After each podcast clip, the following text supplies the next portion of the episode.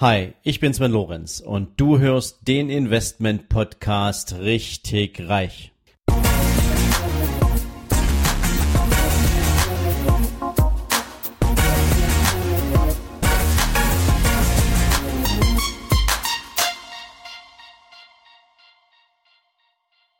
Hallo und herzlich willkommen zu einer neuen Folge von deinem Investment Podcast richtig reich. Heute bekommst du von mir mal wieder eine Hörerfrage und diesmal kommt sie von Benedikt. Benedikt schreibt, Hallo Sven, ich verfolge, seit du begonnen hast, deinen Podcast. Ich finde es klasse, was du uns als Hörer für einen Mehrwert bietest. Die Themen rund ums Investment, speziell das Thema Börse, ist sehr interessant und hilfreich für mich. Ich habe mir vor kurzem mal die Frage gestellt, wie man eigentlich Anlageberater oder Vermögensverwalter werden kann. Was gibt es für diesen Beruf für Voraussetzungen, schulisch oder braucht man ein Studium? Haben Quereinsteiger auch die Möglichkeit, diesen Beruf zu erlernen? Die Mail geht es noch ein bisschen weiter, das äh, erspare ich uns. Im Kern geht es darum, Benedikt möchte wissen, ob denn Vermögensverwalter beziehungsweise Vermögensberater, Anlageberater äh, bestimmte Grundvoraussetzungen braucht, um diesen Job machen zu können. Und ähm, deswegen möchte ich diese Frage natürlich heute gern mal aufnehmen, weil es ja durchaus den ein oder anderen gibt, der mir auch schon mal geschrieben hat, dass das Thema für ihn interessant ist, aber die Frage so konkret noch nicht gestellt hatte.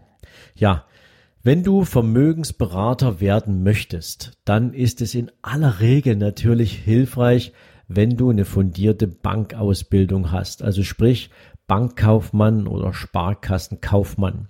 Die erweiterte Form ist dann Bankfachwirt oder Sparkassenfachwirt. Da hängt dann noch ein Teilstudium hinten dran. Beziehungsweise, wenn du ein abgeschlossenes Studium von der Berufsakademie nachweisen kannst. Aber das sind jetzt mal die klassischen Ausbildungsgänge, um in diesem Job tatsächlich anzufangen. Es gibt natürlich auch Quereinsteigermöglichkeiten. Das bieten in aller Regel Unternehmen an, die gern mit freien Mitarbeitern arbeiten, die zum Beispiel nach HGB 84 Handelsvertreter beschäftigen. Da gibt es zum Beispiel die äh, Deutsche Vermögensberatung und andere ähm, Unternehmen, die dort entsprechend Quereinsteiger einstellen. Aber auch dort ist es so, dass wenn du als Quereinsteiger in so ein Unternehmen rein willst, dann ist es natürlich mittlerweile auch eine Frage des Berufsethos, nur qualifizierte Mitarbeiter an die Kunden zu lassen. Und das heißt wiederum, am Anfang wirst du in so einem Unternehmen zunächst erstmal mit deinen möglichen Karrierewegen äh, sozusagen ähm, konfrontiert. Du kannst dann eine Entscheidung treffen, wo willst du hin, was möchtest du gern mal machen, möchtest du direkt im Kundenkontakt sein, äh, Kontakt sein, möchtest du beraten, hättest du eher Interesse an Backoffice arbeiten. Das ist im Übrigen in der Bank auch nicht anders, wobei dort der Fokus schon sehr, sehr stark in Richtung Vertrieb geht. Und ähm, ja, dann entscheidest du ähm, sozusagen über die nächsten Schritte deiner Karriereplanung und ähm, in diesen freien Vermögensverwaltungen oder Vermögensberatungen, besser gesagt, ähm, läuft es dann danach ab, dass du zunächst mal so eine Art Backoffice durchläufst, du hast dann, äh, kriegst dann so eine Assistentenfunktion, wo du halt mit gestandenen und erfahrenen Beratern mitgehst und dann kriegst du eine interne Ausbildung, die am Ende auch in aller Regel mit einer IHK-Prüfung abgeschlossen wird, so dass du dann auch im Namen des Unternehmens, was ja ein sogenanntes Haftungsdach für dich darstellt, das heißt, wenn du im Namen der DVAG oder eines anderen Unternehmens Kunden berätst und du machst einen Fehler, ja, das kann ja mal vorkommen, dann musst du sozusagen ja für den Fehler gerade stehen, wenn der Kunde dich vor ein Kadi zieht. Und in dem Moment ähm, brauchst du ein Haftungsdach. Oder du bist halt selbstständig und hast eine Vermögensschadenshaftpflichtversicherung. Da komme ich aber gleich nochmal dazu. Das heißt also, in allererster Linie ist es wichtig, und das würde ich dir auch unbedingt empfehlen, besuche eine entsprechende Qualifikation und in aller Regel sind das zwei bis dreijährige Ausbildungen, die du machen musst, weil halbe Sachen im Finanzbereich haben den Ruin dieser Branche fast herbeigeführt. Es gab so viele, die null Ahnung von Finanzen hatten und mit Menschen ins Gespräch gegangen sind, die denen am Ende ihr sauer verdientes Geld anvertraut haben. Und was rausgekommen ist, da brauchst du dir nur die Betrugsfälle der letzten 20 Jahre angucken.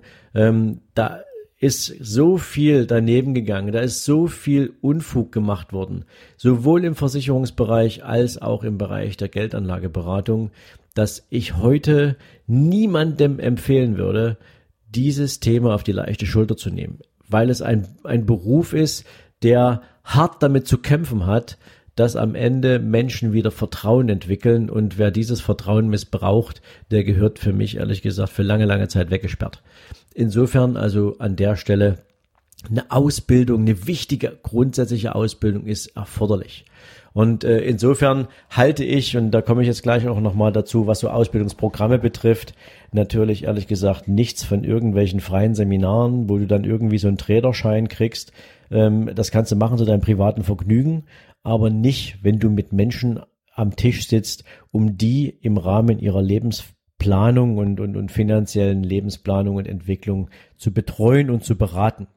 So, wenn du das nicht im Rahmen eines Angestelltenverhältnisses machen möchtest oder als Handelsvertreter, sondern du würdest gern dein eigenes Business aufmachen, dann brauchst du für dein eigenes Business entsprechend auch eine entsprechende Gewerbe, eine, eine Gewerbezulassung beziehungsweise eine Genehmigung nach Gewerbeordnung. Und in aller Regel musst du beim Beantragen dieser Zulassungen einen Fach- und Sachkundennachweis vorlegen. Also auch dort will man sehen, bevor du dich selbstständig machst mit einem solchen Thema, was ich im Übrigen einem Anfänger alles andere als empfehlen würde, dann hast du dort beim Gewerbeamt entsprechend vorzulegen. Und nur dann bekommst du auch die entsprechende Genehmigung. Parallel dazu gehören dann eben, wie gesagt, auch noch solche Sachen dazu wie ähm, Vermögensschadenshaftpflichtversicherung, die im Schadensfall eintritt, wenn du einen Schaden verursachst, der dann rechtlich sozusagen durch den Kunden an dir wieder zurückgeholt werden soll. Ja, ähm, es gibt noch eine dritte Variante, ähm, die ist in aller Regel dann aber eigentlich ähm, mit, mit viel, viel mehr Aufwand verbunden. Das macht heute kein Mensch mehr, ähm, weil es einfach extrem aufwendig ist. Das heißt dann im Prinzip dir eine, eine Banklizenz zu besorgen nach Kreditwesengesetz Paragraph 32, also quasi eine Vollbanklizenz, die dich zum Ausüben sämtlicher Bankgeschäfte berechtigt. Da musst du zwingend einen Sachkundenachweis und Fachkundenachweis vorlegen, aber noch eine ganze Menge andere Sachen. Das würde jetzt hier echt zu weit führen. Ich glaube, das war auch nicht die Frage, aber nur der Vollständigkeit halber. Das ist dann echtes Vermögensverwaltungsgeschäft, wenn du dann sozusagen hier auch echte Bankgeschäfte abwickeln willst. So viel mal an der Stelle zu dieser Frage.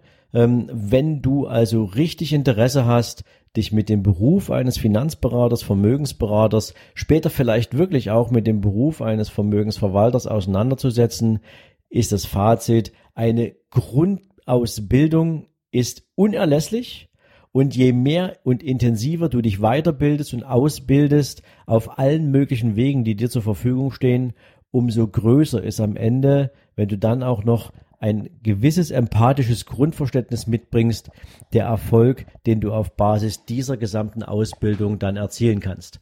Ich hoffe, es hat dir geholfen. Ich hoffe, jeder, der sich mit dieser Frage beschäftigt, hat daraus ein bisschen was mitnehmen können. Ich freue mich, wenn euch hoffentlich diese Folge gefallen hat und natürlich, wie immer, gern auch ein Like da lassen oder eine Rezension bei iTunes. Gebt mir gerne die Sterne, die ihr glaubt, dass ich sie verdiene und ähm, wünsche euch jetzt natürlich einen sehr entspannten Tag und ähm, freue mich, wenn ihr morgen wieder einschaltet. In diesem Sinne, macht's gut.